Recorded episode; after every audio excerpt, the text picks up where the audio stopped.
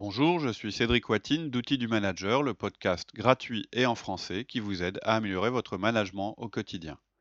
Loin de la théorie et des solutions compliquées, nous vous proposons plusieurs fois par mois de véritables outils pratiques et performants que vous pourrez mettre en œuvre immédiatement. Vous pouvez nous retrouver sur notre site outildumanager.fr. Vous y trouverez des contenus à télécharger, de nouveaux podcasts et pourrez poser vos questions sur nos forums de discussion. Le podcast d'aujourd'hui, pour une bonne exécution, Tuer les alternatives, premier épisode.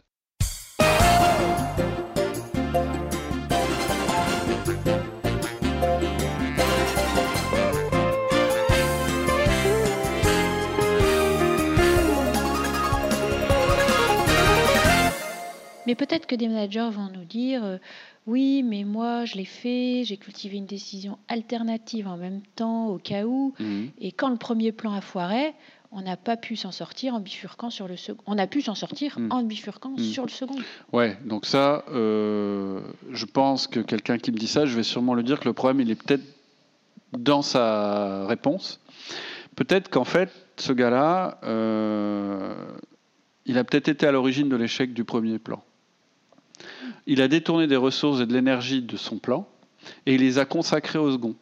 Donc en fait, il a ruiné sa propre décision. Et maintenant, il voudrait qu'on lui accorde du crédit.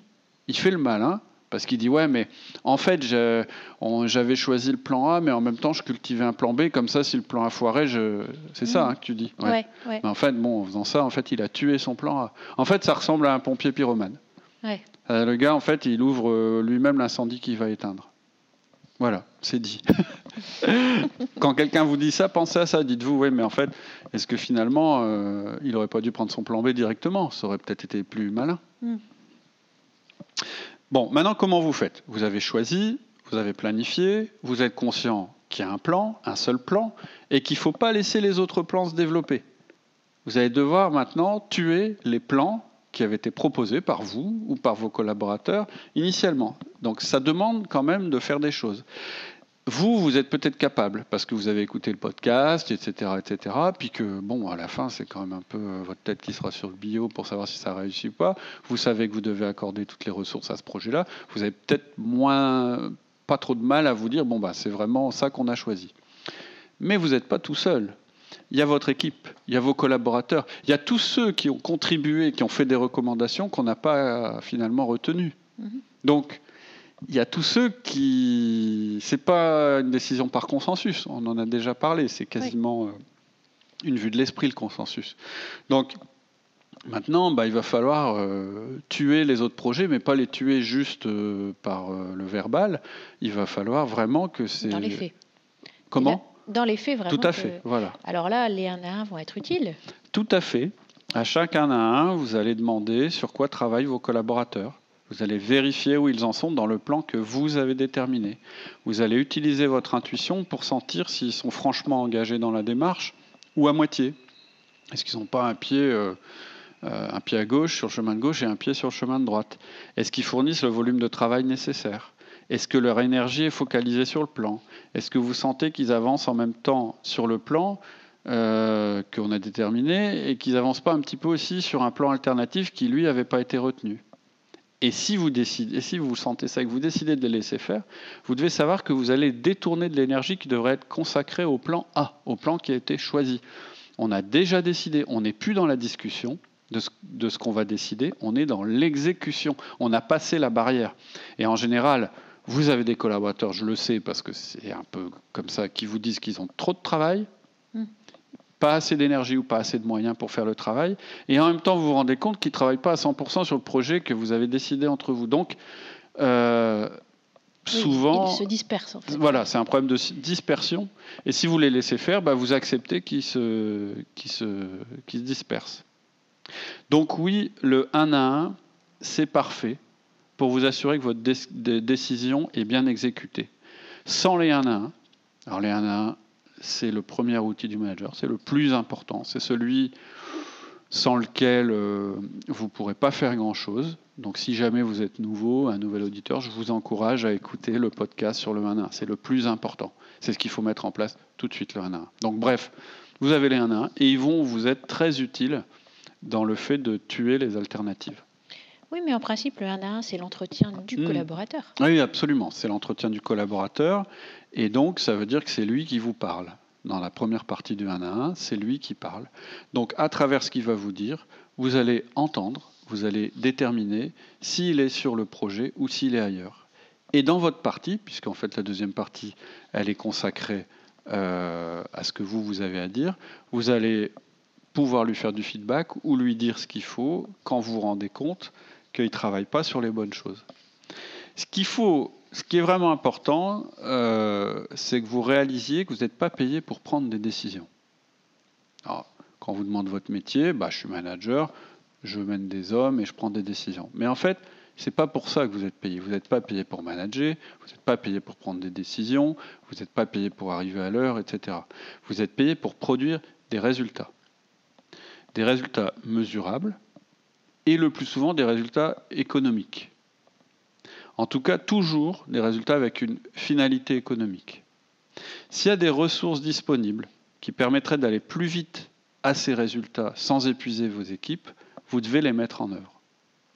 À chaque fois que vous laissez votre collaborateur diverger, à chaque fois que vous le laissez penser qu'on ne va pas faire de la manière qu'on avait décidé, mais de la manière qu'il avait suggéré, à chaque fois, vous prenez un risque sur la vitesse à laquelle vous allez euh, atteindre vos résultats.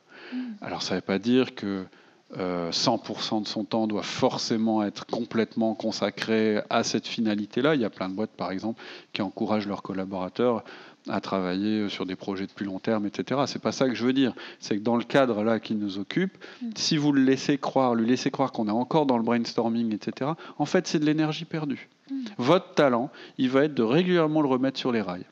Mm. Et je suis d'accord avec toi. Ça peut être un petit peu euh, démotivant de se rendre compte que son, idée n'a pas été retenue. Mais c'est la vie d'entreprise. Mmh. Vous ne pouvez pas euh, faire une croix sur un plan formidable parce que vous voulez que vos salariés aient bien tous l'impression, parce que ce sera qu'une impression, qu'on a pris toutes leurs idées. À partir du moment où vous demandez à un groupe des idées, il va falloir une faire, faire une sélection. Je veux dire, là-dessus, il faut être clair, il faut être adulte. puis en plus, à l'inverse, ce qui épuise les équipes, c'est souvent le manque de sens de direction, l'éparpillement. Tout à fait. Mm. Donc, euh, Et en fait, c'est ce que vous risquez de faire si vous les laissez euh, partir dans tous les sens. On est à mm. l'époque de la taille. On n'est plus à l'époque où l'arbre il part dans toutes ses directions au moment où on exécute une décision. Mm. Après, il y aura d'autres opportunités, il y aura d'autres projets, il y aura d'autres moments où on va discuter, mettre en commun des idées, etc. Et c'est là où la participation est importante. Euh, c'est-à-dire euh, là où on s'enrichit des idées des autres, mm. les plus riches possibles, les plus larges possibles et sans jugement. Mais après, il y a quand même un chef qui dit bon, ben, j'ai décidé, on fait comme ça, et on remet plus en cause. En tout cas, le moins possible. On va en parler euh, juste après. Ça permet que l'énergie soit vraiment canalisée, focalisée. Dans le bon sens, mm. et au final, ça, peut être aussi beaucoup plus rassurant de se dire on est tous dans le même sens. Absolument, parce que je mm. pense que autant un collaborateur, si vous vous rendez compte qu'en fait il n'est pas dans le projet, il est un peu à côté parce que je sais pas, il est vexé, ou si vous un truc assez classique, c'est le collaborateur qui dit ah bah ouais ouais. Je sais pas si ça va marcher, hein, enfin, ce mm. genre de réflexion. On a un podcast sur les, les attitudes négatives, vous pourrez l'écouter. Mais bref, quand vous avez quelqu'un qui parle comme ça, vous devez lui faire un feedback. Et le fait de faire un feedback, peut-être ça vous paraît démotivant pour le collaborateur, mais je ne crois pas. Le, fait de laisser dire, de ne pas réagir, d'abord vous êtes en train de laisser votre projet s'embourber, mm. et donc ça, ça, pour le coup, ça va démotiver tout le monde. Mais avoir quelqu'un devant eux qui croit dans son projet, qui dit mais si on va y arriver, mais c'est parce que tu n'es pas focalisé, etc. C'est très motivant. c'est très motivant.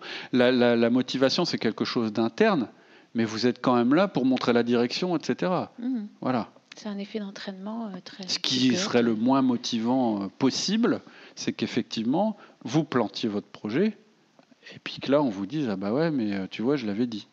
Ce ne sera pas très motivant, même pour la personne qui vous dit ça. Ce qu'elle veut, c'est que le projet réussisse. Oui. En tout cas, ce serait normal qu'elle le veuille. Oui. Alors, ton quatrième point, quand hmm. même, là, tu envisages quand même l'échec. Donc en cas d'échec, vous ne pouvez pas revenir aux alternatives que vous avez éliminées. Alors là, les auditeurs ne le voient pas, mais tu as mis un astérix mm. sur échec. Mm. Qu'est-ce que ça veut dire? En fait, l'astérisque, c'est pour dire que simplement la notion d'échec, c'est très flou. Donc je vais y venir. Bien sûr que j'envisage qu'il y ait un échec, mais qu'est-ce que c'est un échec? Est-ce que c'est un échec partiel, complet, etc. À quel niveau on a eu un échec, etc. Donc c'est ce dernier point, il est philosophique et donc il est important.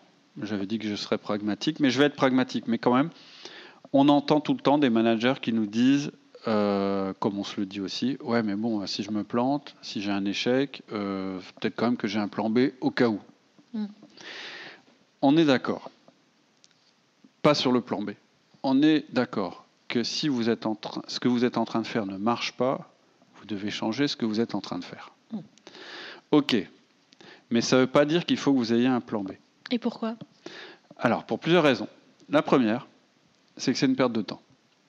Construire un plan B basé sur une hypothèse qui n'est pas avérée et qui donc ne sera certainement jamais exécutée, c'est du temps perdu. Quand on construit un plan, c'est qu'on a décidé que c'était ça qu'on allait faire. C'est-à-dire que au moment où vous allez décider, vous devez tuer toutes les alternatives parce que vous ne voulez pas passer plus de temps sur le sujet. Vous avez votre plan, c'est celui que vous avez choisi, vous l'exécutez. Et de toute façon, imaginons que vous vouliez faire un plan B. Sur quelle hypothèse vous allez partir? Donc vous allez faire un plan B dans le cas où c'est le cas numéro 1 qui se produit. Vous allez faire un plan C si c'est le cas numéro 2, un plan D si c'est le cas numéro 3, etc. C'est que du temps perdu tout ça. Et mon petit doigt me dit que si vous êtes en train de réfléchir de cette manière-là, c'est-à-dire que si vous êtes quelqu'un qui dit on pourrait faire comme ça ou comme ça, euh, bon, on va faire comme ça, mais je vais quand même garder dans ma poche qu'on pourrait faire comme ci ou comme ça ou comme ça, à mon avis, continuer mes anciens systèmes au cas où le nouveau. Voilà, voilà, etc. À mon avis, vous avez une grosse part dans votre profil euh, disque de C, c'est-à-dire consciencieux, et il va falloir un peu vous faire violence. Donc, euh, alors, le disque, c'est c'est une méthode hein, qui classe les profils de communication les gens en quatre catégories. On a fait des podcasts là-dessus, vous pourrez aller les écouter. Mais voilà, un message euh, aux gens, messieurs, mesdames, laissez ceux qui savent qu'ils le sont, vous allez devoir vous adapter en allant, parce qu'on ne peut pas tout prévoir. Et que donc, on sait que quand on a fini de préparer notre plan, il y aura des obstacles, il y aura des choses sur la route. On le sait. Et on ne peut pas tous les prévoir. Donc ça ne sert à rien de prévoir un plan B, C, D, E, F, G, H. Ça ne sert à rien. Il vaut juste un plan A que vous allez exécuter. Deuxièmement, et c'est la vraie raison pour laquelle vous devez tuer les alternatives et les tuer définitivement, c'est que quand on prend un chemin, on ne peut pas revenir au chemin précédent. On ne peut pas. En fait, l'environnement, il aura changé. Même vos actions, elles vont avoir eu un impact. Et les bonnes idées d'hier, elles sont plus d'actualité. Vous avez créé une nouvelle réalité. Si vous ne prenez pas en compte cette nouvelle réalité, vous allez essayer de mettre en œuvre une vieille idée. C'est-à-dire que les hypothèses de l'époque, elles sont plus valides. Et donc, si votre plan A, celui que vous aviez décidé, il est obsolète, votre plan B, il l'est aussi. Vous avez juste perdu du temps, en fait, en faisant un plan B. Ça ne sert à rien. Tout a changé. Donc, en cas de remise en cause de votre plan, c'est un tout nouveau plan qu'il faut décider. C'est-à-dire qu'il faut repartir dans le processus de décision depuis le début. Ça ne sert à rien d'essayer de se raccrocher, même au passé, puisqu'en fait, rien que le fait de vous être engagé dans cette voie, vous avez changé votre environnement. Mm. Les choses ont changé. Donc le plan B, il est à foutre. Si, le plan A est à mettre à la poubelle, le plan B, il le suit immédiatement. Le C, le D, tous les plans suivent. Il faut juste refaire un plan dans ce cas-là. Et troisièmement, j'ai une mise en garde à vous adresser qui est reliée directement à mon deuxièmement et elle va rassurer les profils C dont je parlais tout à l'heure. Au moins, ça leur plaira. Ça plaira moins aux I, les influents, les gens qui aiment bien qu'on soit dans le flou, etc., etc., qui est un profil complètement opposé à celui du C. Voilà. Il faut que vous soyez vigilant, bien sûr, à ce que votre plan ne soit pas obsolète. Je l'ai dit tout à l'heure, quand vous vous rendez compte que ce que vous faites ne marche pas, il faut changer ce que vous faites. Mais attention, il faut partir dans l'idée qu'il y aura des obstacles, des difficultés que vous n'aurez pas prévues. Et donc, faites attention à ne pas tomber dans la facilité, au premier obstacle, de remettre en question tout le plan. Parce que c'est souvent le, défaut euh, dans, les, dans les directions. C'est-à-dire que les gens du terrain, tout d'un coup, disent Mais ça marche pas, en fait, votre plan. Euh, regardez, euh, en fait, on avait dit qu'on passerait une hausse sur le marché, et moi, j'ai cinq clients qui menacent de quitter l'entreprise. Donc, hop, on remet en cause la, la, décision, on passe plus la hausse, et puis on repart comme avant. C'est mm. pas comme ça que ça se passe. En fait, c'est la différence entre une stratégie et une tactique. Une stratégie, elle n'est pas remise en cause par un problème tactique. C'est-à-dire que c'est pas parce que vous avez cinq clients qui menacent de quitter, euh, de quitter, euh, enfin de plus être vos clients, que vous n'allez pas faire votre hausse. Vous allez trouver des solutions, mais votre hausse, vous allez la passer quand même. Vous mm. allez juste gérer ces clients-là autrement, et au besoin peut-être d'ailleurs accepter de les perdre, ça peut être, ça peut être une solution.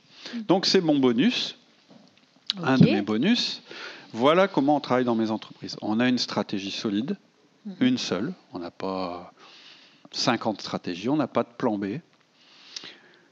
Donc cette stratégie, elle est déterminée en fonction des observations terrain, des inputs de chacun, etc. Mais voilà, on a une stratégie qui est décidée. Ensuite, on fait des 1 à 1. J'aurais du mal à pas faire de 1 à 1 si à longueur de temps je vous dis qu'il faut en faire.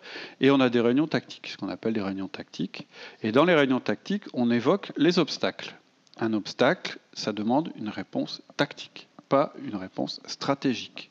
C'est-à-dire qu'au moindre obstacle, on ne se dit pas Ah ben notre stratégie, on doit la remettre en cause complètement. Non, non, on croit toujours dans notre stratégie, mais on n'avait pas prévu ce truc-là. Est-ce qu'il est de nature à remettre en cause notre stratégie? Certainement pas. Donc, on va s'adapter sur le terrain. Par contre, si un sujet tactique, le même, revient trois fois sur la table, dans les réunions tactiques, on se dit ah là il y a peut-être un problème quand même. Hmm. Ça fait trois fois qu'on en parle. On n'a pas réussi avec des décisions, je dirais, euh, avec des, adaptations mineures, à résoudre le problème. Donc on a peut-être un problème dans notre stratégie. Et alors, on le confronte à la stratégie. C'est peut-être une évolution majeure du marché qu'on n'a pas vue. En fait, ça, c'est notre manière d'être stable et adaptable à la fois. Et en plus, pour que ça fonctionne bien, nos équipes, elles sont constituées de D, de I, de S et de C, c'est-à-dire des gens différents, qui ont autant de chances de s'adapter aux situations. Hmm. Vous voyez la différence entre, tu vois la différence entre stratégique et tactique. Oui, ouais, tout à fait. C'est très intéressant et bien pertinent sur le sujet. Alors, toujours sur, euh, sur le processus de décision, souvent on évoque un plan B, celui dont j'ai dit qu'il servait à rien. Mais pourquoi on évoque un plan B? En fait, c'est parce qu'on a peur. Mm. Euh, et ça, je vais vous donner un petit bonus personnel. Ça marche pour moi, je ne sais pas si ça marche pour tout le monde, je sais que ça marche pour d'autres. Si une décision vous fait peur, déjà si vous avez du mal à prendre une décision, c'est-à-dire à choisir entre plusieurs options, ce qui doit vous rassurer, c'est que ça veut certainement dire que toutes les options se valent et qu'elles sont toutes bonnes. Déjà, ça c'est un petit peu rassurant. Mais quelquefois, ça suffit pas. Mm. Avant de se lancer, on se dit ouais, mais euh, peut-être que j'ai un plan pour si ça marche pas. Eh ben, vous pouvez faire l'exercice tout seul. Vous, moi, j'appelle ça mon anti-brainstorming personnel. Vous imaginez le pire. Ok, je plante le truc. Hmm. La situation la pire, c'est-à-dire en imaginant que toutes les hypothèses sont fausses, que vous n'arrivez pas à vous adapter, que, etc., etc. Au pire, qu'est-ce qui se passe? Qu'est-ce qui peut se passer de pire une fois que j'aurai pris cette décision? Et vous écrivez ce que serait un échec. C'est-à-dire, cette décision-là, elle, devait donner telle conséquence, et en fait, elle donne telle conséquence qui n'est pas du tout ce que je voulais. C'est quoi cette conséquence? Pire. Vous la notez. Puis vous regardez votre papier, et en général, en tout cas, moi c'est souvent ça, vous verrez que ça ne vous tuera pas, mm. que ça ne tuera pas votre entreprise. En général, c'est un risque que vous pouvez envisager. D'ailleurs, si vous ne pouvez pas envisager ce risque, il ne faut pas dire oui à cette décision. Oui, Parce qu'en fait, une prise de décision, ça implique un risque accepté. Donc si vous ne pouvez pas accepter la conséquence la pire, il ne faut pas faire. Hmm. Et ça ne sert à rien de faire un plan B. C'est juste un exercice de réalisme qui va vous aider à avancer. Ok, intéressant tes bonus. Mhm. Euh, tu peux nous faire un résumé? Oui, ne voyez pas la décision comme un processus unique, séparez les étapes. Il y a l'avant-décision et l'après-décision. Et là, maintenant, on est dans l'après-décision. Donc, avant, vous considérez toutes les options. Ensuite, quand vous êtes dans la prédécision, mais quand vous décidez, n'agissez que sur une seule option. Tuez les alternatives que vous n'avez pas choisies. Ne permettez pas aux autres de prendre un chemin qui n'a pas été choisi. Et en cas d'échec, vous ne pourrez pas revenir aux alternatives que vous avez éliminées. Et maintenant, pour conclure, puisque je ne suis ni comique ni jardinier, je ne suis pas non plus poète, je vais quand même vous lire un extrait qui m'a paru intéressant d'un poème de Robert Frost qui s'appelle, qui est connu, hein, qui s'appelle La route non prise. Deux routes divergeaient dans un bois jaune, et désolé de ne pas pouvoir prendre les deux et n'être qu'un seul voyageur, je suis resté longtemps à regarder l'une des deux aussi loin que je pouvais, jusqu'au point où son virage se perdait dans les broussailles. Alors j'ai pris l'autre, tout aussi séduisante. Ah, j'ai gardé l'autre pour un autre jour, sachant pourtant comment un chemin nous mène à l'autre. Je doutais que jamais je n'y revienne de nouveau. Un jour, je me, trouvais, je me trouverais à raconter en soupirant, quelque part dans un lointain avenir, que deux routes divergeaient dans un bois, et moi, j'ai pris celle par laquelle on voyage le moins souvent. Et c'est cela qui a tout changé. Bonne semaine. Bonne semaine. À bientôt. À bientôt. Au revoir. C'est tout pour aujourd'hui. En attendant le prochain épisode, je vous propose de nous retrouver sur notre site outildumanager.fr. Vous y trouverez notre forum où vous pourrez échanger et poser vos questions, tous nos contenus écrits et nos offres d'intervention en entreprise et en école, ainsi que nos conférences. Je vous dis à très bientôt sur notre site outildumanager.fr.